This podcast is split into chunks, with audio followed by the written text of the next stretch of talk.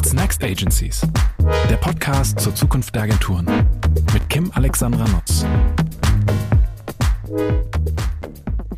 Herzlich willkommen bei What's Next Agencies zu einer neuen Folge über die Zukunft der Agenturen. Heute mit dem wirklich tollen Duo aus äh, Liane Siebenhaar und Fabian Frese von Kollerebbe. Ähm, ja, hallo ihr zwei, herzlich willkommen. Jetzt nochmal ganz offiziell. Ich freue mich total, dass wir ähm, uns heute Zeit genommen haben, ein bisschen über die Zukunft zu sinnieren, über Chancen, Herausforderungen, ähm, Schwierigkeiten, Learnings, all das ähm, zusammen zu sprechen und hoffentlich ein paar gute Impulse in die Branche zurückzugeben. Ganz toll, dass ihr da seid. Hallo Kim, danke für die Einladung. Genau, vielen Dank, wir freuen uns. Ich mich auch. Und bevor wir richtig ähm, eintauchen, gibt es sozusagen einen kurzen Deep Dive in ähm, eurer beider Vita. Ich starte ähm, logischerweise Ladies First mit der lieben Diane. ähm, einmal, um ganz kurz eine Einordnung zu geben, ähm, wo kommt ihr her ähm, oder wohin hat euch euer bisheriger Weg eigentlich geführt? Und zwar, ich glaube, das wissen wir alle noch, weil die Presse noch gar nicht so lange her ist. Äh, Diane, du warst die letzten drei oder vier Jahre bei Snap als Creative Strategy Lead für die Dachregion ähm, und bist jetzt gerade erst, also Jahresende, roundabout um den Jahreswechsel, mhm. zu Collerebbe gekommen als ähm, ja, Strategiegeschäftsführerin für den Bereich äh, Creative Strategy, aber auch digitale Strategien. Das ist, glaube ich, ja auch dein mhm. Herzensthema. Mhm. Und ähm, du warst eigentlich Zeit deines Lebens ähm, Kreativstrategin. Bei unterschiedlichsten Agenturen hast du also auch ganz unterschiedliche Backgrounds, Kulturen, äh, Agentur-DNAs kennengelernt. Nämlich mhm. bei Mother London, Code and Theory, auch bei LLR und äh, ganz zu Beginn und dann wieder ganz zum Ende, also absolute Wiederholungstäterin bei Jung von Matt. Ähm, genau. Und jetzt, äh, wie gesagt, in der neuen, äh, in der neuen Position seit einigen Monaten, aber gleichzeitig auch mit einem vollen Zettel voller spannender Aufgaben. Da gehen wir auch gleich noch mal ein bisschen tiefer rein. Das äh, interessiert mich total. Mhm, Und genau. ähm, der Fabi ist seit 2014, das finde ich auch äh, beeindruckend, schon richtig, äh, richtig lange ähm, Kreativ-GF bei Kollerebbe und ähm, davor auch ähnlich lange eigentlich, acht Jahre bei Jungformat Alster, zuletzt auch als GF. Und ähm, Fabi, was ich so spannend fand, ähm, weil das ist ja eigentlich ein Großteil deiner Zeit, ne? Das ist ja so quasi die Berufszeit ist so hälftig in äh, Jung von Matt und Kollerebbe aufgeteilt. Das heißt, im ja. positiven Sinne bist du ein super loyales ähm, äh, treues Mädchen, ähm, aber wirklich positiv gemeint. Und spannend fand ich, dass du dir bei dem, ähm, also klar, davor warst du auch noch bei Shift und ähm, RGA London, ähm, aber du hast dir bei dem Wechsel dieser beiden längsten Stationen so ein Innovationsjahr gegeben. So hast du es, glaube ich, damals zum Start bei Coloreve auch genannt. Ja, ich fand das klang ganz gut.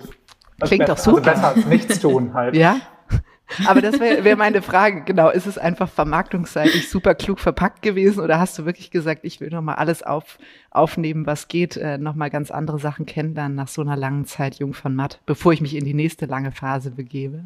Ja, ja, das war so der, der Beweggrund. Also, dass ich gesagt habe, ähm, ich muss mal raus. Das war so diese, wo es mit digital halt richtig zur Sache ging, mit digitaler Kommunikation. Ich habe gemerkt, dass ich in diesen in dieser Managementrolle, in der ich da war bei Jungformat, die hat mir zwar Spaß gemacht, aber andererseits ähm, hat mich das auch irgendwie so, so davon abgehalten, alles mich mit allem anderen zu beschäftigen. Und ich habe dann gemerkt, dass irgendwie die Junioren mehr wussten als ich oder dass äh, meine Kunden mehr wussten. Das ist dann noch gefährlicher.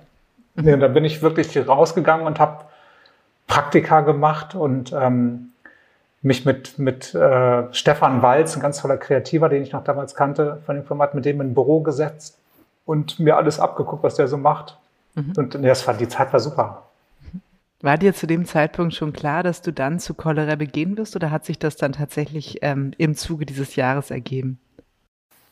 Nee, das war mir noch nicht klar. Ich habe dann irgendwann ähm, generell überlegt, was ich mache. Also ob ich einen eigenen Laden mache, aber ich war nie so der Typ, der, also erstmal nicht der Typ, der unbedingt seinen Namen an irgendeinem auf irgendeiner Visitenkarte stehen haben musste als Firmenname und ähm, ähm, wusste auch gar nicht, ob ich überhaupt noch in so eine Agentur möchte oder so. Und dann habe ich irgendwann den, also Stefan Kolle hatte ich schon länger und mochte die Agentur mal, weil die mir halt menschlich total nah war und gut gefallen hat, wieder mit, mit, äh, Mitarbeitern umgegangen wird und was da für eine Philosophie dahinter steckt und dass sie viel mit Startups machen, das fand ich super, weil ich selber ähm, einiges mit Startups zu tun hatte in der Zeit. Und da hat sich das irgendwann so ergeben. Also es war auch keine leichte Entscheidung, zu sagen, ich gehe jetzt wieder in so eine Agentur rein. Mhm. Ähm, aber im Endeffekt war das genau die richtige Entscheidung. Ich wollte gerade sagen, sie ist auf jeden Fall ja sehr bewusst gefallen und nicht von der einen Festanstellung dann in die andere rein, sondern tatsächlich mit ein bisschen Zeit ähm, der Reflexion dann auch nochmal dazwischen. Ne? Ja, genau. Ja.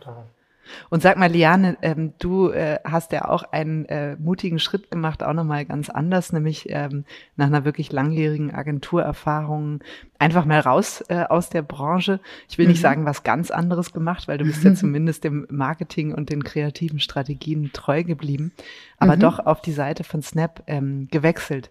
Wie war das für dich? Also war das, dass man einfach sagt, naja gut, es ist das gleiche in Grün, nur jetzt von der anderen Seite? Oder war es tatsächlich ähm, auch ein Stück weit für dich ein äh, völlig neuer Erfahrungshorizont, Paradigmenwechsel? Nee, das war ein absolut neuer Erfahrungshorizont. Klar gab es bestimmte Parallelen.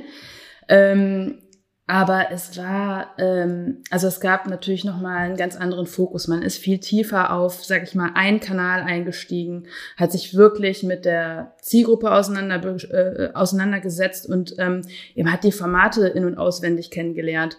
Darüber hinaus war es halt eben auch so, dass man, äh, sag ich mal, viel tiefere Insights bekommen hat, ähm, das eigentlich nur so auf der inhaltlichen Ebene. Ne? Und dann ist es natürlich aber auch als sag ich mal, ähm, Company, die ihr Headquarter in LA hat und eher amerikanisch, ähm, englisch geführt ist, nochmal kulturell ganz anders. Also da lernt man sehr, sehr viel interkulturell dazu, viel zu Prozessen, wie man auch Prozesse entwickelt. Also Snapchat ist in der Zeit, in der ich da war, irgendwie von ähm, 2000 auf 4000 äh, Mitarbeiter gewachsen. Das waren auch echt nochmal mhm. Schritte, wow. wo man gemerkt hat, das wird jetzt wirklich professioneller. Und da irgendwie mitzuerleben, wie diese Prozesse eingeführt worden sind, also wie ähm, zum Beispiel die Erstellung von Werten und wie das ähm, beispielsweise in Performance Reviews eingebunden wurde, das war sehr, sehr spannend. Genau darüber hinaus waren wir eine Matrix-Organisation und ähm, ja, ein kleiner, äh, ein kleiner Insight nebenbei. So viele E-Mails habe ich noch nie im Leben an einem Tag bekommen wie bei Snapchat. Gibt es eine große äh, Kopie-Philosophie oder? äh, nee, man, man ist einfach aus so vielen Threads äh, eingebunden. Es ist wirklich eine sehr, sehr viel größere Geschwindigkeit. Es sind viel mehr kleinere Jobs. Ich habe teilweise parallel an 25 Jobs gearbeitet. Und ähm, da kriegt man halt einfach super viele E-Mails. Man kriegt eigentlich auch 24 Stunden lang E-Mails, weil äh, man halt, wenn äh, Europa, sag ich mal, vorbei ist, dann äh, Amerika startet. Und äh, man lernt sehr stark zu filtern und sich auf die wichtigsten Dinge zu konzentrieren und alles, was überflüssig ist, auszublenden. Mhm. Und was war für dich die größte Motivation, zurückzukehren in die Agenturbranche? Wo hast du gesagt, das äh, sehe ich jetzt, begreife ich auch als echte Chance, dafür schlägt mein Herz? Mhm. Als du mich getroffen hast. Natürlich. Sag, sag Absolut. ruhig mal öffentlich. Ja, na ja. Als, als ich Fabi getroffen habe, das erste Mal, hat er mir erzählt, äh, was sie bei Kollerebe alles machen. Und ich hatte das tatsächlich schon vorher auch gesehen. Ich war nämlich vorher das Jahr im, in der DDA-Jury und habe die Arbeiten gesehen, ohne dass ich wusste, dass sie wirklich von Kollerebe sind. Und das waren wirklich die Arbeiten, die mir aufgefallen sind, kreativ, wo ich dachte, boah, das ist echt richtig cool. Ich fand, das war so ein bisschen substanzieller und auch ähm, das, ich war in der Social Media Kategorie auch irgendwie durchdachter und wirklich ähm, sehr smart ähm, umgesetzt und auch die Craft war super. Deshalb kannte ich diese Cases und hatte schon im Kopf, wow, das ist irgendwie kreativ sehr cool. Ähm, dann generell ähm, habe ich total spannend empfunden, was sich irgendwie so im letzten Jahr alles in der Branche bewegt hat. Natürlich ähm, das Thema äh, Corona-Lockdown hat äh, die digitale Facette sehr äh, angekurbelt und mein Herz, wie du ja schon am Anfang gesagt hast, schlägt unter anderem auch für das Digitale, natürlich irgendwie immer aus der Marke heraus gedacht. Ähm, und ähm, dachte, boah, also jetzt da wieder einzusteigen und auf die Themen einzusteigen, da entwickelt sich gerade total viel und ähm, äh, und es gibt so viele neue Innovationen, neue Denkansätze, da habe ich irgendwie Bock drauf und das, das war auch ein Grund für mich. Und ähm, das dritte ist, ich fand die Kombination ähm, von Colorable mit Accenture Interactive super spannend, weil sich dadurch eben neue Türen öffnen, ähm, beispielsweise mit Sina Schrader oder Fjord zusammen zu kollaborieren und gemeinsam Projekte zu machen. Und das ähm, fand ich super interessant und auch als Agenturmodell spannend, in welche Richtung sich das ähm, bei Colorable entwickelt. Und das waren so die drei Themen, warum ich ähm, mich entschieden habe, wieder zurück in die Branche zu gehen. Mhm. Auf jeden Fall eine wunderbare äh, Entscheidung, weil ich mich auch freue, dich äh, als äh, GWA-Vorstandskollegin äh, jetzt zu haben, irgendwie rund um den Elfi. Das ist super. Ähm, du hast gerade eine Steilvorlage geliefert. Ich hatte eigentlich vor den Punkt, ähm, wie soll ich sagen, höflich wie ich bin, erst an Stelle zwei anzusprechen. Ähm, aber jetzt gehe ich einfach direkt äh, drauf rein, weil ich glaube, das ist was, was uns alle umtreibt und ähm, äh, interessiert natürlich die Frage, wie geht denn das, äh, wenn so eine im positiven Sinne ähm, auch traditionsreiche Kreativagentur wie Kolle Rebbe ähm, plötzlich Teil eines, ähm, ja, ich sag mal, IT-Beratungsnetworks ähm, wie Accenture ist. Ähm, wie groß war tatsächlich der Kulturclash? Ich meine, Fabi, du warst ja beteiligt, du kennst ja die Phase der Anbahnung und all das. Ähm, äh, wie groß war eure Befürchtung und wie viel davon ist eingetreten? Ähm, die, wir sind noch mittendrin in diesem Clash. Ne? Mhm. Also es war damals, wenn man ein bisschen zurückgeht, ähm, bei uns standen die letzten 15 Jahre standen ja irgendwelche Leute bei uns im Konfi mit ihren Geldkoffern quasi so von, von großen Werbeholdings und die haben wir dann immer weil Stefan Kolli auch ein höflicher Mensch war, der die alle mal reingelassen, sich mit denen unterhalten, aber es war immer klar, das interessiert uns nicht so richtig. Ähm, aber uns war auch klar, dass wir, wenn wir so zukunftsfähig bleiben wollen und auch weiter wachsen wollen, ähm, dass wir uns schon verändern müssen. Und dann haben wir irgendwann ähm, über Mattes Schrader, eigentlich kam der Kontakt, haben wir dann uns mit Accenture mal zusammengesetzt und geguckt, was die eigentlich so vorhaben haben vorher natürlich mitgekriegt, dass die mit Kamerama, dass die ähm, Kamerama akquiriert haben, was eine ganz tolle englische Agentur ist. Ähm, und haben dann so diesen Gesprächen gemerkt, dass das so ein, dass wir da nicht irgendwie eine von vielen Kreativagenturen jetzt sind in so einem Sammelsurium, sondern ähm, dass, es, dass da wirklich so eine Philosophie dahinter steckt, die wir, die wir einfach richtig fanden.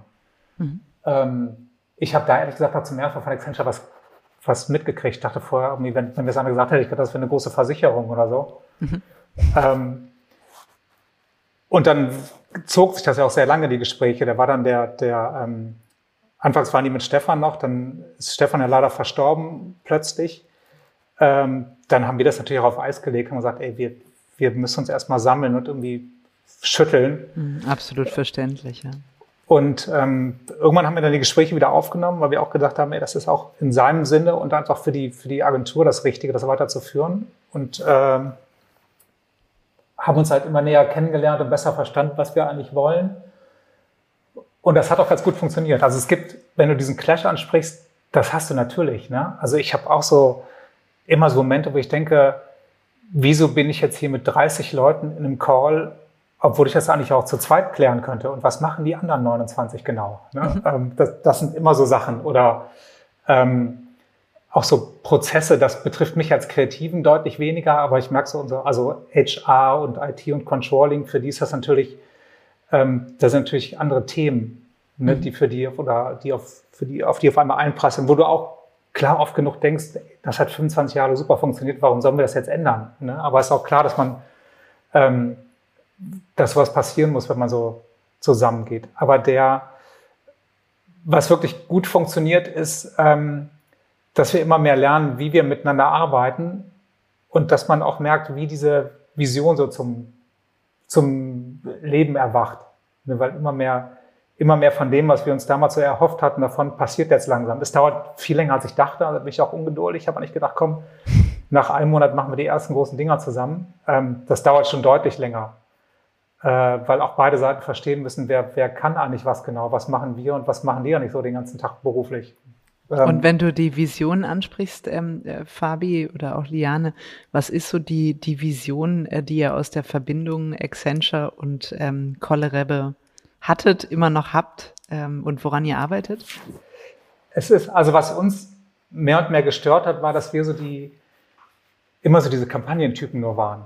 Ne? Also du bist irgendwann, es wird so ein Produkt entwickelt oder eine Marke ent, ähm, entwickelt und irgendwann kommen wir ins Spiel und sagen, okay, wir sind jetzt, machen jetzt die Kampagne dazu. Ähm, und wir wollten eigentlich immer schon viel früher einsetzen und auch mit anderen, mit anderen Menschen vorher schon sprechen und raus aus diesem, aus diesem Silo-Denken, ne, was ja einerseits bei Kunden existiert, andererseits aber auch bei, ähm, bei Agenturen.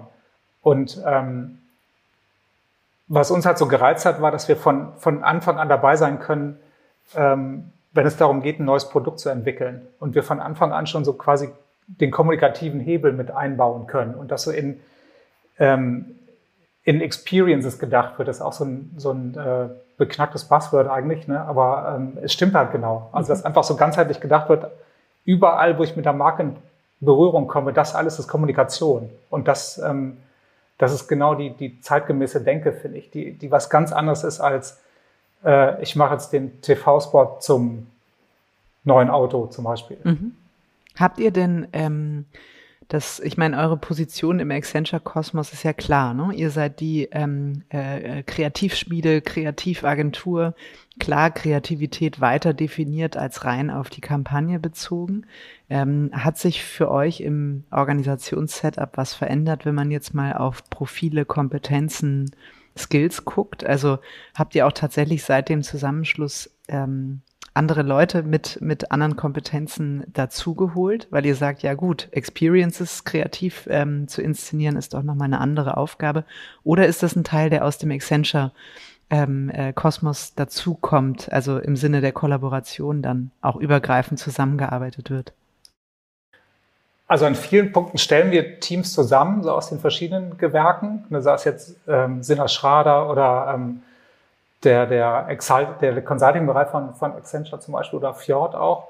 Ähm, aber bei uns tut sich natürlich auch viel. Also zum Beispiel alleine in, in, ähm, in der Abteilung, wo Liane jetzt die Liane mit Ralf zusammenführt. Ne? Das ist auch schon so ein totaler Umbruch oder kein Umbruch, aber eher so eine, so eine Erweiterung von dem Ganzen, was da stattfindet. Aber das ja. versteht, kann Liane viel besser erzählen. Absolut. Ich verstehe das alles nicht. Also, nee, also es ist natürlich auch, glaube ich, aber unabhängig von Accenture. Also ich glaube, Accenture, ähm, da haben wir natürlich irgendwie das Potenzial, äh, innerhalb der Accenture Family miteinander zu kollaborieren und wirklich ein End-to-End-Experience anzubieten von irgendwie äh, Beratung bis äh, über äh, Produktentwicklung, Service Design, Kommunikation und dann die Umsetzung.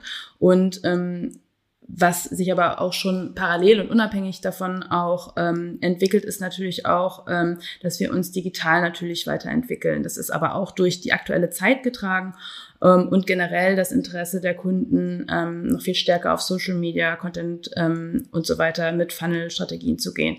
Ähm, und da bauen wir jetzt gerade ähm, intensiv aus und ähm, können natürlich, ähm, das ist das eben das Schöne an Accenture Interactive, auch mit den Kollegen ins Sparring gehen. Also zum Beispiel mit äh, Sinna Schrader zum Thema Daten, wie setzt ihr eigentlich Daten-Dashboards auf und so weiter ähm, und eben auch Kompetenzen ähm, oder ähm, ja das Team erweitern durch Leute, die dort im Team sind. Mhm. Und das ist echt ähm, sehr cool. Bist du in der ähm, Strategie, also sagt ihr, der Fokus ist immer noch Creative Strategist oder habt ihr innerhalb der Strategieabteilung ähm, unterschiedliche Schwerpunkte gesetzt, dass ihr sagt, der eine ist eher so der Datenstratege, der andere ähm, äh, geht eher wirklich in die Richtung Sprungbretter für Kreative, die anschlussfähig äh, sind, sozusagen mhm. zu entwickeln? Ähm, also das ist genau das, woran wir jetzt gerade ähm, im Team ähm, gearbeitet haben ähm, wir ähm, setzen das bei uns so auf, dass Creative Strategists, also dass alle quasi, quasi Creative Strategy machen und ähm, alle ähm, die Kompetenz ausbilden, quasi wie ein Generalist über verschiedene Themen ähm, schauen zu können. Mhm. Und ähm, natürlich haben aber verschiedene Leute einen unterschiedlichen Background. Manche kommen eher aus einer Social Media Agentur, manche halt eher aus einer, sag ich mal, integrierten, klassischeren Agentur und bringen halt ähm, unterschiedliche Werdegänge im Grunde genommen mit. Und meistens ist es aber auch so, dass jemand zum Beispiel, der aus Brand kommt, Lust hat, sich digital weiterzuentwickeln und jemand, der aus digital kommt, Lust hat, sich äh, bei Brand weiterzuentwickeln. Und so ähm, bilden wir quasi Generalisten aus, die mit ihren T-shaped ähm, äh, Expertisen aber auch bestimmte Aufgaben, sag ich mal, im Fokus lösen können. Mhm. Ähm, wir haben jetzt noch zusätzlich ein Creative ähm, Data Strategy Team, was wir aufbauen, um ähm, da eben auch noch Anknüpfungen ähm, zu schließen. Und da ist es uns wichtig, dass wir wirklich die Expertise ähm, der Insights quasi mit integrieren, äh, weil was wir irgendwie auch aus der Vergangenheit bemerkt haben, ist, dass es nicht reicht, einfach einen Analysten zu haben, der Daten analysiert, sondern man wirklich die strategische und Creative Strategy ähm, Brille eigentlich drüber legen muss, damit man wertvolle Insights daraus generiert, weil sonst hat man hinterher einen Haufen an Daten, mit denen man hinterher nichts verwenden kann. Das muss trotzdem abgeleitet werden. Und ähm, so ist es im Grunde genommen, wie wir es aktuell ähm, aufbauen. Mhm. Ist äh, super spannend. Ich glaube auch super relevant, dieser Datenpunkt. Und äh, gleichzeitig frage ich mich manchmal gerade auch bei äh, Kreativagenturen, die ihre DNA eben sehr stark in der Kreativität haben, wie stark sind die Abwehrreaktionen gegen Data tatsächlich, ne? Das ist ja immer, äh, man kennt ja diesen Spruch, äh, we embrace data, ja. Na klar, ähm, weil sie bringen kluge Insights, aber ist es bei euch, also habt ihr das gemerkt, so im Sinne der Beharrungskräfte? Manchmal sagen ja die Strate äh, die Kreativen, ja komm, ich habe aber eine geile Idee, lass uns damit, äh, lass uns damit starten. Gibt's dieses, äh, dieses gesunde Bauchgefühl trotz Daten immer noch oder wie, wie geht ihr damit um? Ich glaube, da, da muss man auf den Punkt äh, zurückgehen, den du gerade genannt hattest, nämlich äh, schlaue Insights aus Daten zu generieren. Mhm. Äh, zu generieren. Das ist ja ähm, einfacher gesagt als getan, weil ähm, ich glaube, wenn man beispielsweise Kreativen einfach nur Daten vorlegt, ohne die abzuleiten, dann kommt eine Abwehrreaktion, weil man, aber das muss ich auch aus Strategensicht sagen, wirklich nicht besonders viel damit anfangen kann. Man braucht immer einen Kopf, der daraus etwas Sinnvolles generiert aus Daten, sonst bringen die Daten nichts. Und ähm, was wir jetzt auch gerade auf aktuellen Projekten merken, ist, dass unsere Kreation super offen ist, wenn wir diese entsprechenden Ableitungen haben. Mhm. Und habt ihr, wenn man jetzt mal so über Datentöpfe spricht, ich meine, Accenture verfügt natürlich bei ihren Projekten selbst, äh, die machen ja dann wirkliche Datenstrategien, setzen Cubes auf und sind da wirklich ganz, ganz tief drin in der originären Datenstrategie. Bei euch ist es ja wahrscheinlich ähm, so, dass ihr sagt, das eine sind natürlich Social Listening Tools, das andere sind aber auch Performance Datas, die ihr über die Kampagnen einsammelt. Also über was für eine Art von Daten oder auch Datenquellen ähm, äh, sprechen wir oder mit welchen arbeitet ihr? Mhm. Also das sind ganz unterschiedlichste, die wir ähm, aufgebrochen haben über äh, Markt, Marke, Menschen und Media und ähm, quasi mit diesen verschiedenen ähm, äh, Foki sagt man im Plural, ne? Glaube ich. Habe ich auch ähm, noch nicht gehört, aber bestimmt, bestimmt. ähm, äh, quasi ähm, einmal äh, wirklich die Tools auch gescreent haben, dass sie äh, uns dann Mehrwert liefern. Also das geht irgendwie von Social äh, Listening Tools wie beispielsweise Raiderly über GWI, was ähm, ein Tool ist, wo man halt äh, noch tiefer tiefere äh, Zielgruppen-Insights äh, zum Mediaverhalten beispielsweise finden kann, ähm, äh, bis hin zu, sag ich mal, reaktiven Tools wie Apinio, wo man halt eben eine Live-Abfrage machen kann, äh, bis hin zu äh, äh, SEO-Moss, wo man Keyword-Analysen äh, mitmachen kann. Also das heißt, ähm, äh, da sind wir relativ breit aufgestellt, aber natürlich immer mit dem Ziel, dass es einen Mehrwert für unsere Kreation hat und natürlich irgendwie uns hilft, bessere Kommunikation zu machen. Das ist natürlich immer das, ähm, äh, was am Ende des Tages unser Ziel bei der ganzen Datenanalyse ist. Mhm. Das Mehrwert heißt, für die Kreation ist sowieso das beste Ziel, was man haben kann, generell. Genau. Natürlich, auf jeden Fall. Auf jeden Fall bin ich bei dir, Fabi.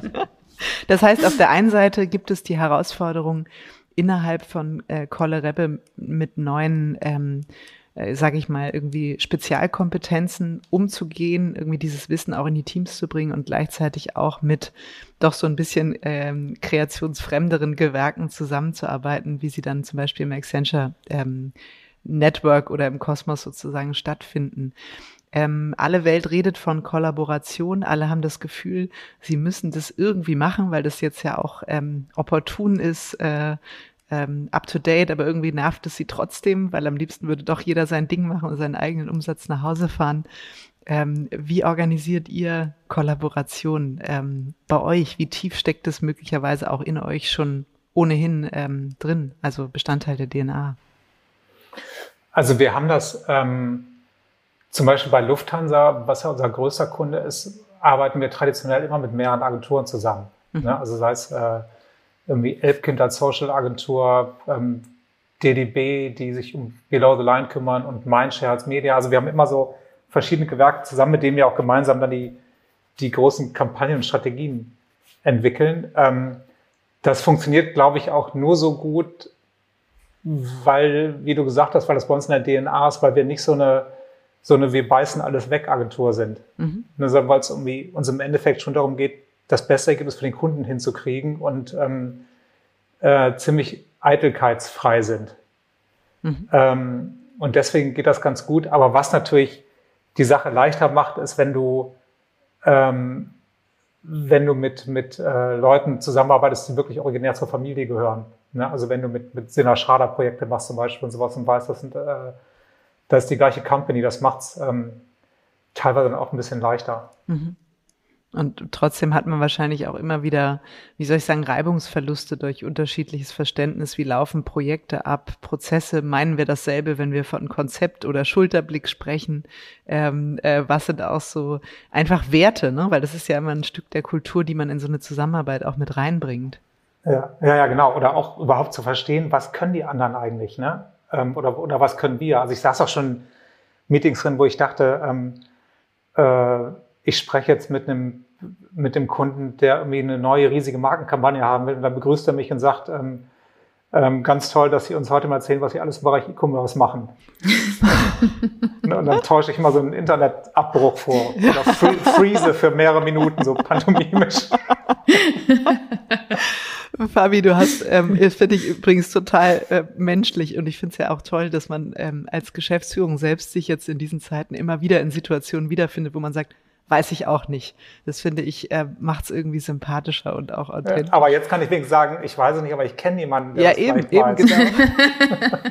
und sag mal, dies, ähm, das Onboarding, ähm, äh, ich nenne es jetzt mal Onboarding, als ihr zusammengefunden habt und genau dieses Wissen, vor allem ähm, bei denjenigen, die auch Kundenkontakt haben, herzustellen. Also äh, äh, wenn Colle Rebbe wüsste, was Accenture alles kann, so ähm, äh, wie habt ihr das, wie seid ihr das angegangen? Oder auch andersrum, wenn Accenture wüsste, was Colle Rebbe alles kann?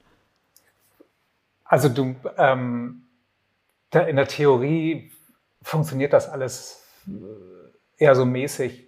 Haben wir gemerkt, du musst halt Projekte zusammen machen. Mhm. Ähm, dadurch schnallst halt richtig, was, was die anderen so machen und dieses Fremdeln hört auch ein bisschen auf. Weil ich meine, klar, bei uns gab es auch Vorbehalte, ne? So Unternehmensberater und du denkst du zuerst, gut, wir sind jetzt 250 Leute, dann gucken sich unsere Bücher an, dann sind wir noch 140, ne? weil das ist ja der Job von denen. Also so, so denkt man ja erstmal irgendwie so, das versteht man unter Consultants im ersten Moment oder mhm. ähm, und dann hat man, also ein gutes Beispiel war zum Beispiel der BMW-Pitch, ne, den wir dann ähm, das Mandat ja leider nicht gewonnen haben. Aber da saß bei uns ein ganzes Stockwerk bei Kollerebe saß voll. Da saß dann 60, 70 Leute aus den verschiedensten Gewerken. Und ich bin da von durchgegangen und dachte, wie soll das denn funktionieren? Die sprechen doch alle gar nicht die gleiche Sprache so. Ne? Und dann hat sich dabei so eine Energie entwickelt und da hat man zum ersten Mal gemerkt, dass es echt, also was das für eine Kraft hat, die da drin steckt. Ne? Und was für Dinge wir können, die, die jeder von uns einzeln nie im Leben könnte. Ne? Das war total beeindruckend. Also ich habe auch ich habe vieles davon noch gar nicht verstanden, ähm, was aber auch total egal ist, weil einfach genug Leute rumliefen, die es verstehen und gemeinsam ergänzt sich das dann so. Ne? Und das war echt schon, ähm, das hat auch viel gemacht bei den Leuten, von uns die beteiligt waren. Also ich hätte im Nachhinein hätte ich, hätte ich allen 250 bei uns gewünscht, dass sie alle da beteiligt gewesen wären, weil man dann einfach noch so ein besseres Verständnis dafür kriegt. Mhm. Ähm, aber es ist so dieses, man muss zusammen an konkreten Sachen arbeiten. Mhm, das ist absolut. so das beste Onboarding. Alles andere ist nur Theorie und alle denken, ah ja, habe ich verstanden, aber eigentlich hat man es nicht so richtig verstanden. Mhm. Ja, da bin ich total bei dir. Das ist ja auch immer wieder die Erkenntnis, man denkt, man hat irgendwas kommuniziert und nachher ähm, äh, bekommt man von der Mannschaft gespiegelt, ja, das wussten wir gar nicht. Und da sagst du, aber habe ich doch gesagt, aber das haben wir nicht so verstanden. Also das finde ich ist auch nochmal ein gutes Learning und bei dir oder bei euch dann erweitert ins Tun zu kommen, um es dann auch wirklich zu erleben. Ähm, ja, das total. ist dann ja quasi eure interne Experience, was das Thema, äh, ja. was das Thema angeht. Ja, total gut. Ähm, wenn man jetzt mal so auf die Struktur guckt, weil das, was du gerade beschrieben hast, da saßen wirklich viele Menschen auf einem Stockwerk, haben zusammengearbeitet, gerade in so einem Prozess mit unglaublich viel Druck, weil es ein wichtiger Pitch ist. Es besteht Zeitdruck. Gleichzeitig hat man viele Experten. Ähm, mein Bauchgefühl sagt, man, sagt mir, da kann man nicht wahnsinnig viel Hierarchie gebrauchen oder möglicherweise doch, äh, um eine Richtung vorzugeben. Und Liane, du hast ja auch am Anfang gesagt, ähm, äh, aus deiner Nicht-Agenturzeit hast du durchaus auch Matrix-Organisationen kennengelernt, eine hohe Geschwindigkeit. Ich glaube, das ist ja auch was, was uns alle in Zukunft beschäftigt. Ne? Wir kommen ja mhm. aus der Agenturwelt, äh, die sehr stark so in Wasserfallprozessen gedacht hat. Äh, und jetzt kommt erstmal das Creative Brief, dann machen wir das Gruppkonzept und dann deklinieren wir über die ganzen Kanäle so durch. Ich könnte mir vorstellen, ähm, erstens überhaupt durch eure Transformation und Digitalisierung, aber auch Accenture, verändern sich so Arbeitsprozesse, Teamstrukturen auch. Ähm, wenn ihr jetzt an eure eigene Transformation denkt, habt ihr da eine Vorstellung, wo ihr vielleicht mal landen werdet oder was, ähm, was euer Ziel ist? Wie viel Command and Control Hierarchie braucht, ähm, braucht die Agenturwelt künftig? Ich, ich, also was wir trotzdem merken, man würde jetzt am liebsten sagen, so, wir sind alle gleichberechtigt und, äh, und alle haben gleich viel zu sagen.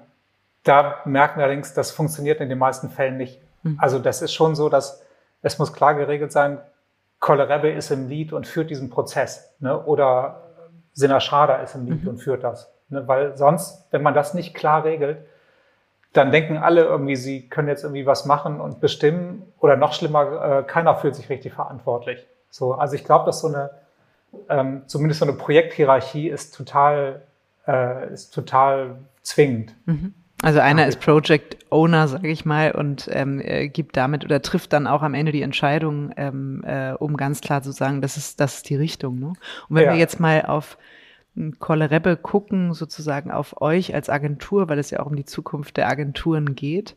Ähm, äh, wie seht ihr das? Also unsere Aufgabe ist ja, das merken wir, glaube ich, auch alle im täglichen Tun, wir müssen immer schneller werden. Es wird immer komplexer. Früher war möglicherweise die Geschäftsführung noch in der Lage, jedes Projekt zu kennen und auch ähm, äh, projektspezifische Entscheidungen zu treffen. Ich glaube, äh, wenn äh, welche von uns da noch tief drinstecken, merken sie, dass es nicht mehr leistbar ist und dass es gleichzeitig ähm, auch viele Menschen gibt, wie du vorhin gesagt hast, Fabi, die es viel besser verstanden haben oder einfach verstehen und wir eben nicht, äh, weil wir auch gar nicht die Zeit haben, in jedes Thema einzutauchen. Wie, was ist eure Meinung? Gar nicht, also muss ja nicht auf Kollereppe auch bezogen sein, sondern so grundsätzlich Agenturbranche, ähm, wie wir auch das Thema Organisation, Strukturen, vielleicht auch Prozesse neu denken müssen für uns. Ja, also ich glaube, es muss auf jeden Fall mehr Richtung Eigenverantwortung gehen. Ähm, Nochmal zum Thema Hierarchie. Ich glaube, man muss die Hierarchie wirklich aufteilen. Ne? Also es gibt halt einmal die Hierarchie, spricht jetzt, sag ich mal, der oberste Chef mit den Praktikanten darf diese Person, dürfen die gemeinsam essen gehen. Da würde ich sagen, die Zeit hat sich so entwickelt, dass man das mittlerweile machen kann.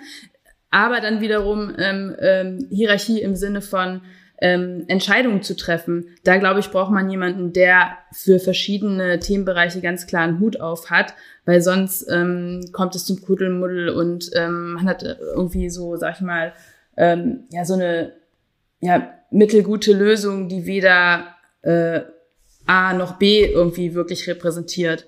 Ähm, und ich glaube, dass ähm, ähm, ja äh, im Sinne von Entwicklung ähm, es halt eben total wichtig ist, auch jungen Leuten Eigenverantwortung zu geben. Ähm, ich habe das jetzt irgendwie in den letzten Jahren auch gemerkt bei den ähm, Junioren, die ich hatte, die, sag ich mal, auch eher aus Gen Z ähm, kommen, dass sie das natürlich auch einfordern und ähm, sich dann auch gut machen, wenn man denen die ähm, Verantwortung gibt. Und ähm, das aber jetzt unabhängig, sag ich mal, von Kollerebbe und ähm, auch unabhängig jetzt ähm, quasi von der Agenturbranche ähm, äh, meine Beobachtung, ähm, dass das halt äh, wirklich funktioniert. Mhm. Ich stelle ja auch eine, fest, eine, ach so, sorry, Fabi, äh, sag du. Es ist ja für eine, für eine Führungskraft auch ein schönes Gefühl, dieses Nichtwissen. Das hat ja was total Positives. Ne, weil es sich ja Nichtwissen belastet dich ja auch nicht. Ne, das hat natürlich, ähm, ist natürlich Voraussetzung, dass Leute, denen du vertraust. Aber das ist halt auch ganz anders als früher, wo du, wo du diesen einen strahlenden Kreativen zum Beispiel an der Spitze hast oder, oder den, den CEO irgendwo, über dessen Tisch alles lief und sowas. Ähm, das ist ja gar nicht mehr möglich, aber ist das viel zu komplex geworden. Und das finde ich auch total angenehm, weil mhm. das einerseits für die, für Leute die beste Chance ist zu wachsen. Das geht nur durch Eigenverantwortung. Und ich finde es total entspannend, dass ich weiß, okay, das ist was, was ich nicht wissen muss. Mhm. Ich weiß aber sehr viel. Ja, na, natürlich, natürlich, unbenommen, Fabi, das äh, auf jeden Fall. Ich finde das ähm, auch interessant, ähm, vielleicht auch so aus, aus Gesprächen einmal noch in die Runde gebracht. Man hat ja häufig das Gefühl, ja, jetzt gebe ich denen einfach mal Verantwortung, die rufen ja die ganze Zeit danach und dann sollen sie sie jetzt mal nehmen und dann sollen sie mal äh, zeigen. Und hier und da, da nehme ich mich auch nicht aus, ist man dann doch enttäuscht, wenn es nicht klappt. Dann denkt man so, jetzt verstehe ich es nicht. Jetzt hatten die doch die Chance, mal so richtig was mit dieser Verantwortung zu machen und sich da auszutoben. Und wo sind die denn jetzt irgendwie? Oder was, äh, was ist denn eigentlich aus dem Projekt geworden, dass die da freiwillig äh, aufgezogen haben? Habe ich nie wieder was gehört? Ach so, nee, Kappa, okay, dann hat man es nicht weitergemacht. Also jetzt mal ganz offen gespielt. Ne? Mhm, so häufig sieht es ja eben auch aus bei dem Thema ähm, selbstständig und äh, selbstverantwortlich. Und gleichzeitig will ich es gar nicht lächerlich machen, weil ich glaube, es ist genau richtig. Äh, ähm, es gibt eine hohe, hohe intrinsische Motivation, ähm, äh, gerade auch bei der Generation, die da kommt, ähm, selber zu gestalten, nicht einfach alles für gegeben anzusehen. Ähm, und meine Erfahrung ist, dass es häufig der Führung gar nicht so stark gelingt, den Rahmen oder die Erwartungshaltung vorzugeben. Also nicht einfach nur zu sagen, ja, dann macht halt, ähm, und hinterher zu sagen, ja, das gefällt mir aber jetzt nicht, sondern selber auch wir als Leadership-Team ähm, dann auch zu lernen, was brauchen die für Informationen, um selbstständig Entscheidungen treffen zu können. Und dazu gehört ja zum Beispiel auch eine Transparenz. Also wenn ich mit denen nicht über Budgets spreche, wie kann ich dann jemals erwarten, dass die in Budget agieren und nicht nur ein supergeiles Produkt ans Ende stellen? Also ich glaube, das ist auch für uns in der Branche ein Umdenken, dass wir, ne, Fabi, du hast es auch so gesagt, irgendwie, äh, da bin ich nicht selbst belastet. Das gilt ja im Übrigen auch für so wirtschaftliche Themen. Ne? Wenn ich das immer nur alles für mich denke, dann denken die, Mensch, jetzt hat die irgendwie äh, schlechte Laune oder warum bedrückt sie das so? War das doch ein schönes Projekt. Aber wenn alle wissen, was da eigentlich auch dahinter steckt, ähm, also Wirtschaftlichkeit ist ja eine Seite der Transparenz, aber in so viele Bereiche auch transparenter zu sein und die Mitarbeiter noch mündiger zu betrachten, weil das sind sie absolut. Und ich glaube, dass Selbstverantwortung gelingen kann, wenn wir insgesamt ähm, auch umschalten, was die Führung angeht. Also das ist einfach mhm. so, ich, weil ich das finde ich so erstaunlich, dass man immer wieder sagt, alle wollen eigentlich das Gleiche und trotzdem gelingt es ganz häufig nicht bei den Feldversuchen, die man macht. Ja. Mhm, das stimmt. Man muss natürlich aber auch ähm, Leute mit dem richtigen Mindset einstellen. Ne? Das sind natürlich irgendwie zwei Seiten, die da irgendwie zusammenfinden müssen, ähm, um das wirklich ähm, ja gut umsetzbar zu machen, mhm. glaube ich. Und ich habe aber auch oft genug das Gegenteil. Entschuldige. Mhm. Ich habe oft genug auch das Gegenteil. Dass ich mit, also bei, bei Kreativen, dass ich mit denen jetzt zum Beispiel Jahresgespräch habe oder ähm, die mir dann sagen, sie wollen unbedingt mehr Verantwortung haben. Und ich weiß ganz genau, du willst gar nicht mehr Verantwortung. Du, du glaubst nur, dass das irgendwie, dass du das jetzt sagen musst. Mhm. Ne, eigentlich willst du, willst du da weiter nur deine Kampagnen machen und einfach nur kreativ sein dürfen. Ähm, aber denkst, du musst irgendwie mehr Verantwortung übernehmen, um irgendwie auf dieser Karriereleiter weiter nach oben zu kommen. Ja, also das, das hat man gerade bei Kreativen auch oft. Zumindest habe ich, hab ich oft das Gefühl so. Ja, du hast ja, ähm, das fand ich ohnehin super spannend, ähm, würde ich auch gerne nochmal darauf eingehen, weil das ja auch ein gewisses Echo in der Branche ausgelöst hat, dieses Thema Fach und Führungskarriere stärker aufzuspalten, ja. ne? weil wie du sagst, das ist so die Notwendigkeit, das erwarten jetzt alle von mir und wenn ich hier was werden will, dann muss ich mal mindestens drei Leute führen. Ähm, aber genau der Punkt, äh, das ähm, wird ja pervertiert. Also deine eigene äh, Kompetenz und, und Fähigkeit, gerade als Kreativer, die verlierst du, weil du dann, das hast du, glaube ich, so schön gesagt, nur noch mit äh, Org-Charts und äh, in 30 Mann-Telcos rumhängst und eigentlich gar nicht mehr kreativ sein kannst. Ne? Ja, ja, genau. Das ist, das, das war so ein Thema, was mich immer beschäftigt hat. Das gilt für, das gilt eigentlich für Lianes Bereich genauso, für Strategien und für mhm. Berater auch. Ich fand es bei Kreation halt am offensichtlichsten, weil ich es selber mitgekriegt habe oder selber oft genug denke, ich will einfach eigentlich auch nur tolle Ideen haben mhm. und nicht äh, über Telefonspinnen hängen. Also es ist so, dieses System ist halt so absurd, weil du eigentlich, wenn du irgendwas oder wir gehen in diese Branche, kenne ich ja von mir, du gehst da rein, weil du einfach Ideen machen willst, weil du kreativ sein willst. Und ähm, je länger man da drin ist und je erfolgreicher man ist, desto weniger darf man eigentlich das machen, warum man diesen Beruf mal gewählt hat.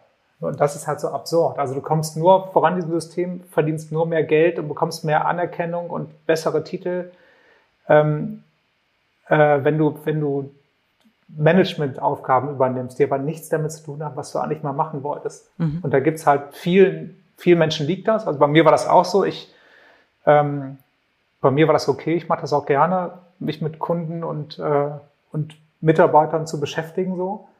Ähm, aber es gibt auch ganz viele Beispiele, die ähm, für die das einfach auch eine reine, reine Qual ist. Aber sie kommen halt nicht raus aus dieser, aus diesem verkorksten Hierarchiesystem so. Und das, genau, und da haben wir halt das ähm, nach Jahren jetzt mal aufgebrochen, indem wir sagen, du musst nicht Creative Director werden mit Kunden- und Teamverantwortung, sondern du kannst einfach auch ein Top-Kreativer bleiben und dann bist du Creative Principal. Du verdienst aber genauso viel Kohle mhm. und hast auch irgendwie das, das entsprechende Renommee. Und das ist, ähm, das haben wir etabliert und ähm, das Problem gibt es in allen Agenturen ähm, oder in allen, ich glaube, in allen kreativen Berufen.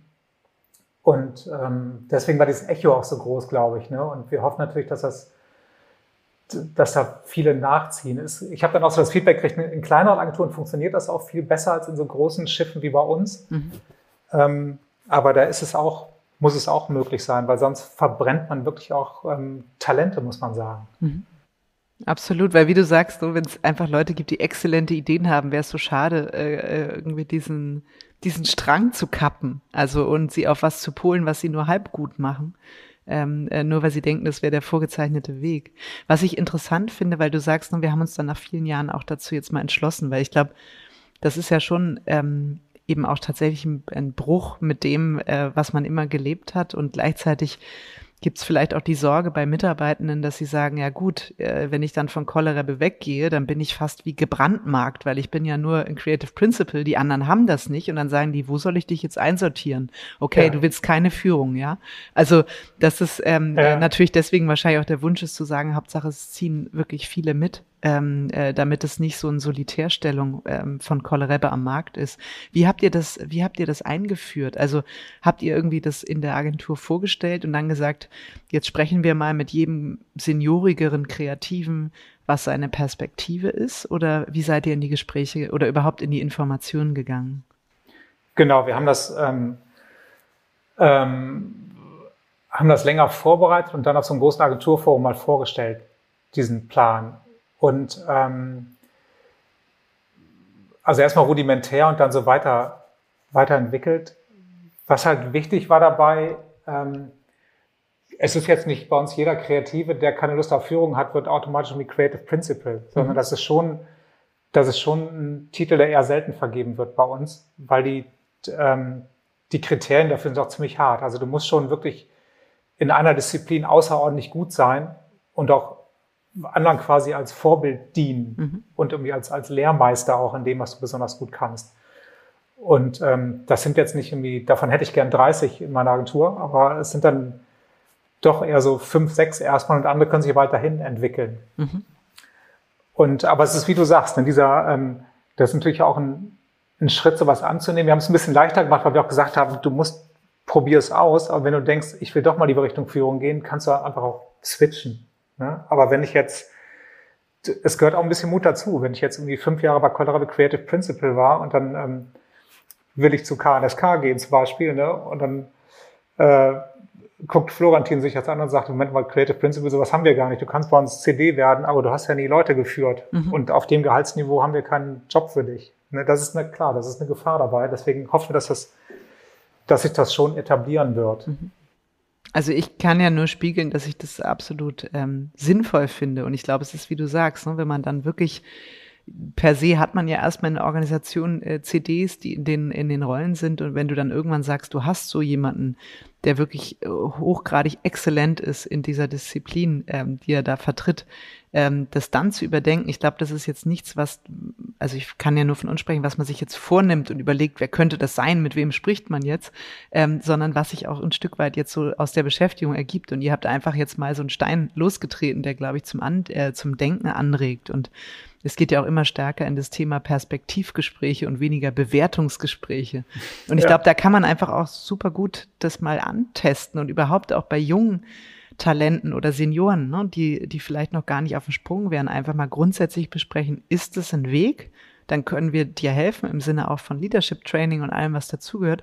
Wenn nicht, voll okay. Also ich glaube, es geht erstmal um das Mindset, was man auch spiegelt, unabhängig davon, ob man das jetzt schon benennt oder ernennt oder so die Position vergibt. Ja, genau. Das war Liane ja genauso. Ne? Da hast du auch Leute, die, denen es total liegt, ähm, andere zu führen und auszubilden. Und dann hast du aber auch irgendwie da exzellente Strategen sitzen, die äh, lieber für sich alleine rumprokeln. Mhm.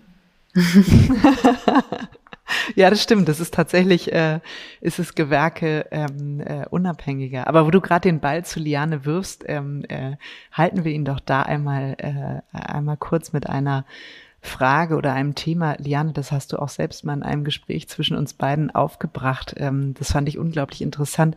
Du hast von einem Buch erzählt, äh, was du kürzlich gelesen hast. Ähm, Lemon heißt das. Oh Vielleicht ja. An, an, der Stelle auch gleich ein Literaturtipp an alle ähm, Interessierten. How the Advertising Brain Turns Sour. ähm, ja. ist, der, ist der Subtitle. Ähm, und äh, darum geht's im Prinzip, dass man äh, beobachtet, dass die, ähm, ja, die, die äh, Werbebranche eigentlich immer stärker left-brain orientiert ähm, agiert, also viel rationaler und viel weniger emotionaler, intuitiv ist. Ähm, mhm. Da ich es noch nicht gelesen habe, sondern es nur auf meiner Leseliste steht, magst du ein bisschen was über die Theorie dahinter erzählen oder die Beobachtung? Ja, sehr gerne. Den Tipp habe ich übrigens äh, von Roger Smith, äh, Schmitz-Hübsch bekommen. Und ähm, das ist ähm, ein sehr spannendes ähm, Buch was äh, von der IPA rausgegeben wurde und ähm, auch quasi Fields und ähm, Les Binet ähm, zitiert. Und da geht es darum, dass sie halt sehr, sehr viele ähm, Cases analysiert haben. Also sie haben ja eine unheimlich große Datenbank bei der IPA ähm, über Cases seit 1990, glaube ich. Und was sie halt herausgefunden haben, ist, dass ähm, quasi zum einen Kampagnen natürlich irgendwie viel kürzer geworden sind und sie haben halt eben analysiert, so sind diese Kampagnen, die ähm, eine Werbeeffektivität haben, eher, sag ich mal, rational oder eher kreativ. Und da haben sie unterschiedliche Determinanten ähm, definiert dafür. Also beispielsweise rational wäre halt, sag ich mal, einfach einen Vignettenfilm zu machen, wo man ähm, äh, verschiedene Wörter ähm, auf, äh, sag ich mal, den Vignetten einblendet, versus ein kreativerer Ansatz ist es wirklich eine Story zu erzählen. Und so gibt es ungefähr zehn verschiedene Facetten, die sie da halt eben analysiert haben. Und was sie herausgefunden haben, ist, dass ähm, eben natürlich ähm, heute nach wie vor ähm, kreative Kampagnen besser performen. Und das auch auf die kurzfristigen Kampagnen gesehen, als auch auf die langfristigen Kampagnen gesehen. Und ähm, sehr spannend ist dieses Buch, weil es halt ähm, eine, eine steile These quasi aufstellt. Und das ist, dass sich diese Gesellschaft generell zu einer Left-Brain-Gesellschaft entwickelt hat. Also dass wir halt viel mehr, ähm, sag ich mal, rational denken und so ein bisschen diesen kreativen Ansatz verloren haben. Ähm, und ähm, man das halt eben auch an der Art ähm, der Kreation merkt. Äh, und man aber trotzdem äh, wirklich darauf achten soll, und das ist der Aufruf dieses Buches, ähm, dass ähm, kreative Werbung nach wie vor in kurzfristigen als auch in äh, langfristiger Kommunikation besser wirkt. Mhm. Vor allem lest ja nicht mal diese ganzen Bücher. Ich denke Ach, mal so, um mich, um, um mich herum sind immer Leute, die Bücher lesen. Ich denke, wann machen die das? Ich bin froh, wenn ich abends eine Folge Love Island intellektuell auf die Reihe kriege noch. Ja, das war über Weihnachten, da äh, hat meine Mutter auf meine Tochter aufgepasst und hatte sehr viel Zeit. Du, nee, das wäre das Erste, was mir einfällt, über Weihnachten einfach mal so ein paar Fachbücher weglegen. Ist doch gut. So zeigt es einfach, dass ihr als Duo auch vielseitig ähm, unterschiedlich einsetzbar und interessiert seid. aber, aber, der, aber der Punkt ist, ähm, das ist auch was, was mich total umtreibt, weil ich finde, äh, ich merke das auch bei uns, wenn wir, das merke ich in unseren Credentials oder wenn wir Kampagnen entwickeln, ne, wir werden total rational. Also früher haben wir, haben wir Leute einfach nur mit mit den besten Cases weggeballert, ne? mit, mhm. den, mit Kreation oder du hast Pitches gewonnen ähm, mit, dem, mit dem epochalen Film, den du dabei hattest oder so. Ne? Und mittlerweile ist das so, wir sind so mega schlau geworden, alles ist orchestriert und, und die Assets sind so und so ausgesteuert. Ne? Also auf einmal sind irgendwie so, ich habe das Gefühl, es sind mehr Flowcharts als, mhm. als irgendwie tolle Bilder in so einer Kreativpräsentation drin. Ne? Und ich finde, da muss man echt aufpassen, ähm, dass wir nicht vergessen, worum es eigentlich geht oder womit man Menschen begeistert und fasziniert. Ne? Klar ist das ein total wichtiger Part, der Kreation auch viel stärker macht, dieser ganze rationale Part dabei, aber ähm, irgendwie wird mir das alles viel zu sehr überlagert, was wir eigentlich, wozu wir eigentlich da sind. Mhm. Ja, ich glaube, also ich teile deine Wahrnehmung total. Es kommt sicher aus diesem äh, grundsätzlichen Struggle mit dem ganzen Thema ähm, äh, Technologie, Data, Automatisierung, das ist ja das Feld, wo alle auch das Gefühl haben, nachvollziehbarerweise, shit, da kennen wir uns viel zu wenig aus, seien es jetzt Kunden, seien es Agenturen äh, und so weiter. Das heißt, es wird relativ viel Gewicht darauf gelegt, weil man sagt, hey, wir brauchen auf jeden Fall jemanden, der sich damit auskennt, der diesen Weg mit uns geht. Und gleichzeitig, äh, wie du sagst, ähm, äh, ist es sozusagen, hey, und eigentlich geht es doch darum, dass ihr eine Kreativagentur sucht, die ähm, äh, das Beste an äh, Differenziertheit aus eurer Marke und der Kommunikation ja. rausholt. Und das ist dann eher so, ach ja, genau, kreativ solltet ihr übrigens auch noch sein, nachdem ihr all das andere irgendwie ähm, abgeliefert habt an Charts. Und ich glaube, das ist wirklich die Gefahr, dass wir als ähm, Branche ein bisschen mehr zu Unternehmensberatern im Kommunikationsbereich werden, ähm, weil man sich mit all dem ähm, auseinandersetzt. Es ist Vielleicht ist es jetzt auch dem Umbruch geschuldet, ähm, dass da so ein Fokus drauf ist, aber ich finde diesen Appell total richtig, zu sagen, darum geht's doch. Also darum holt ihr uns und nicht irgendjemand anders, der das möglicherweise von der anderen Seite aufzäumen konnte, weil das ist ja irgendwann die Schnittmenge, die dann auch mehrere mitbedienen können. Ja. Ähm, und diese originäre Ideenentwicklung und dieses super emotionale Element, das halt nicht. Ne? Das kann ja, ja. eine Unternehmensberatung nicht so eben machen. Mhm. Oder eine Prozessberatung oder so. Das ja, die Verbindung macht die Magic am Ende des Tages ähm, aus, ne? Also das wirklich ähm, gut zusammenzubringen, einmal das Rationale mit ähm, den kreativen Gedanken, die eher in eine emotionale äh, Richtung gehen, die irgendwie aus dem Herzen herauskommen und eine Story erzählen, das gut zusammenzubringen, ähm, das können, glaube ich, nicht viele. Und ähm, das, ähm, das ist wirklich äh, das Wichtige irgendwie. Mhm. Was habt ihr denn das, oder was ist euer Gefühl mit Blick auch auf, auf Pitches oder Neugeschäft? Ähm, äh, unabhängig davon, was da geschrieben steht, was man alles machen muss und wie die Bewertung dann äh, sehr rational abgeleitet ist, womit gewinnt ihr die Pitches? Ähm, boah, es ist total unterschiedlich. Aber ich glaube, wir würden mehr Pitches gewinnen, wenn wir uns wieder stärker auf unsere tolle Kreation besinnen würden ab und zu. Weniger, weniger Kopf und mehr Herz mal wieder. Mhm. Mhm. Ja, finde ich ein tolles. Äh, eigentlich könnten wir jetzt abbrechen. Ich würde sagen, der Satz, nein. genau, der Satz kann einfach mal genauso stehen bleiben. Vielleicht noch mal einen Blick. Ähm, du hattest ganz am Anfang kurz ein bisschen Startup angesprochen.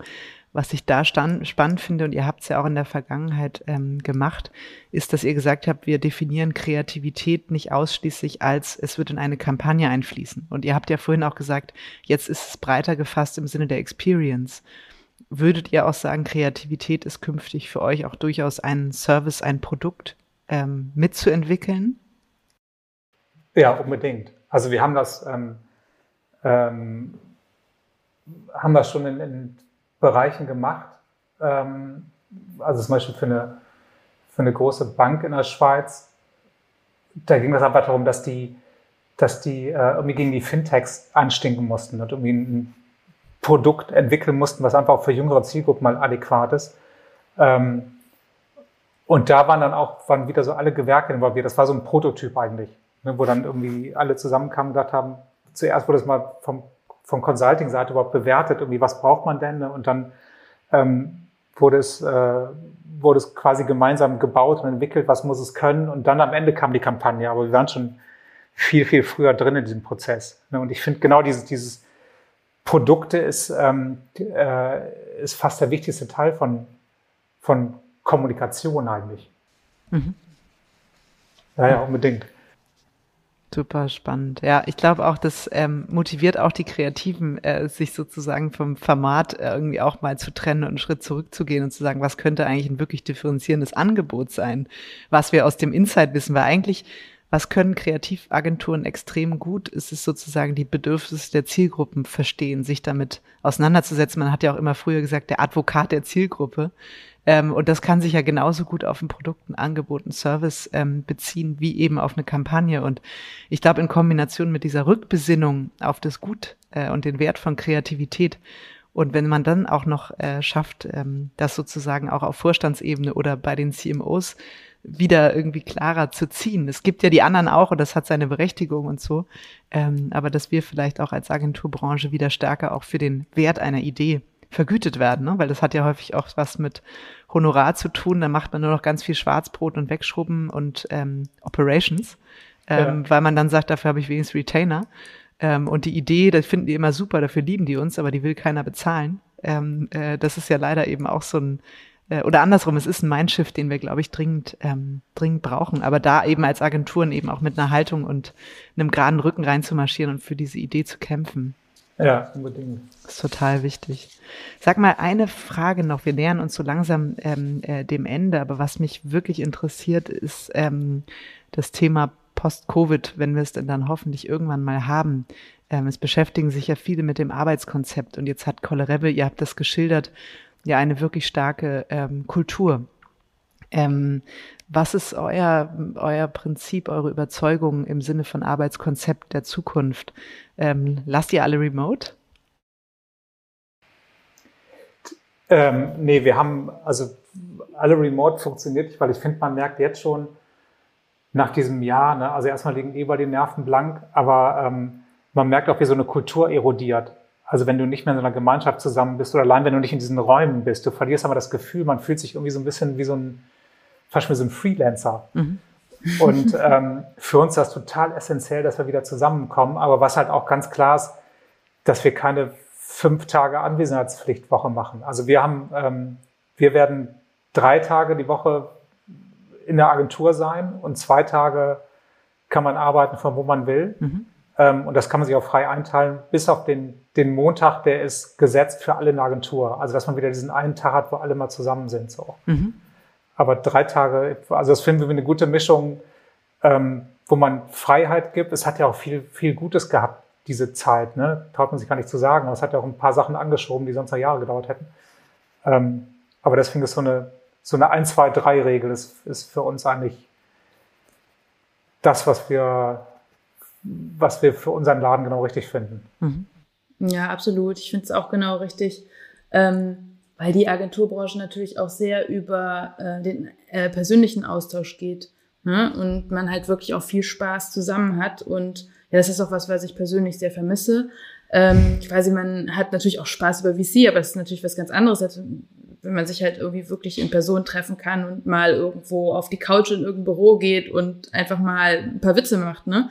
Ähm, und ähm, dann aber eben in Kombination Flexibilität zu lassen, die halt total wichtig ist, wenn man äh, beispielsweise Kinder hat oder so. Das ist, ähm, finde ich, wirklich optimal. Mhm. Und man darf auch nicht vergessen, ähm, wer wirklich abgehängt wird, gerade sind Junioren und Praktikanten.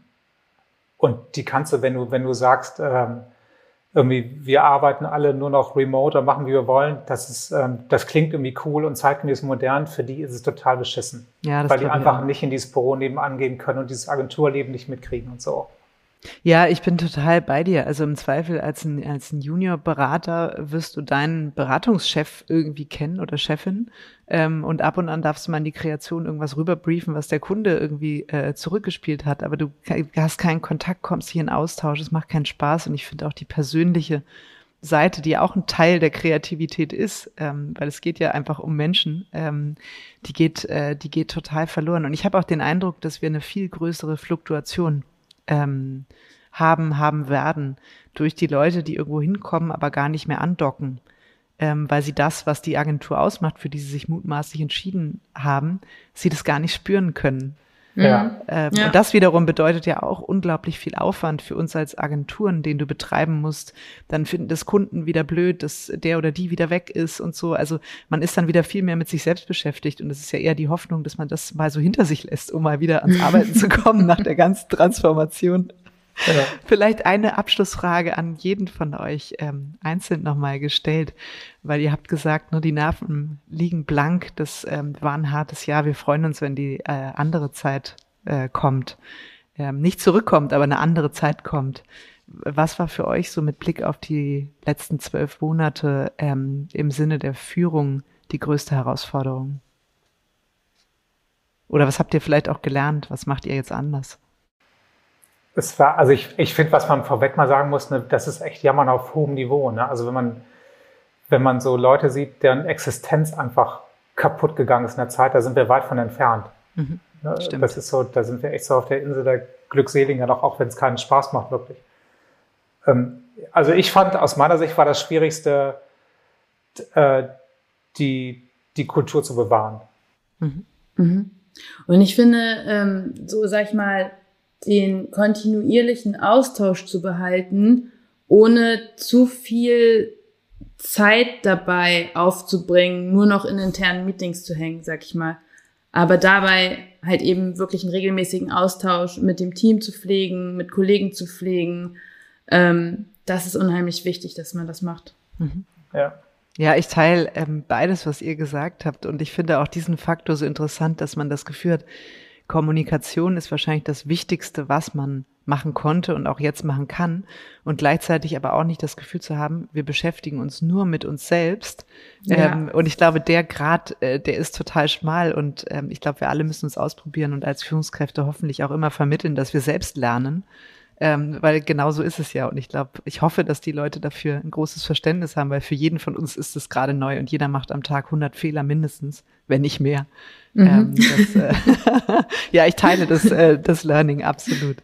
Und ich sage euch beiden ähm, vielen lieben Dank für diese ähm, tollen Impulse, für eure Gedanken, für den Einblick ähm, äh, darin, wo Cholera besteht. Und ich wünsche mir, dass wir ähm, hier und da den einen oder anderen ähm, Creative Principle mal sehen in der Branche. Ich bin auf jeden Fall gespannt. Sag mir Bescheid, aber, Fabian. Aber keinen von uns. Nee, nee, nee, nee.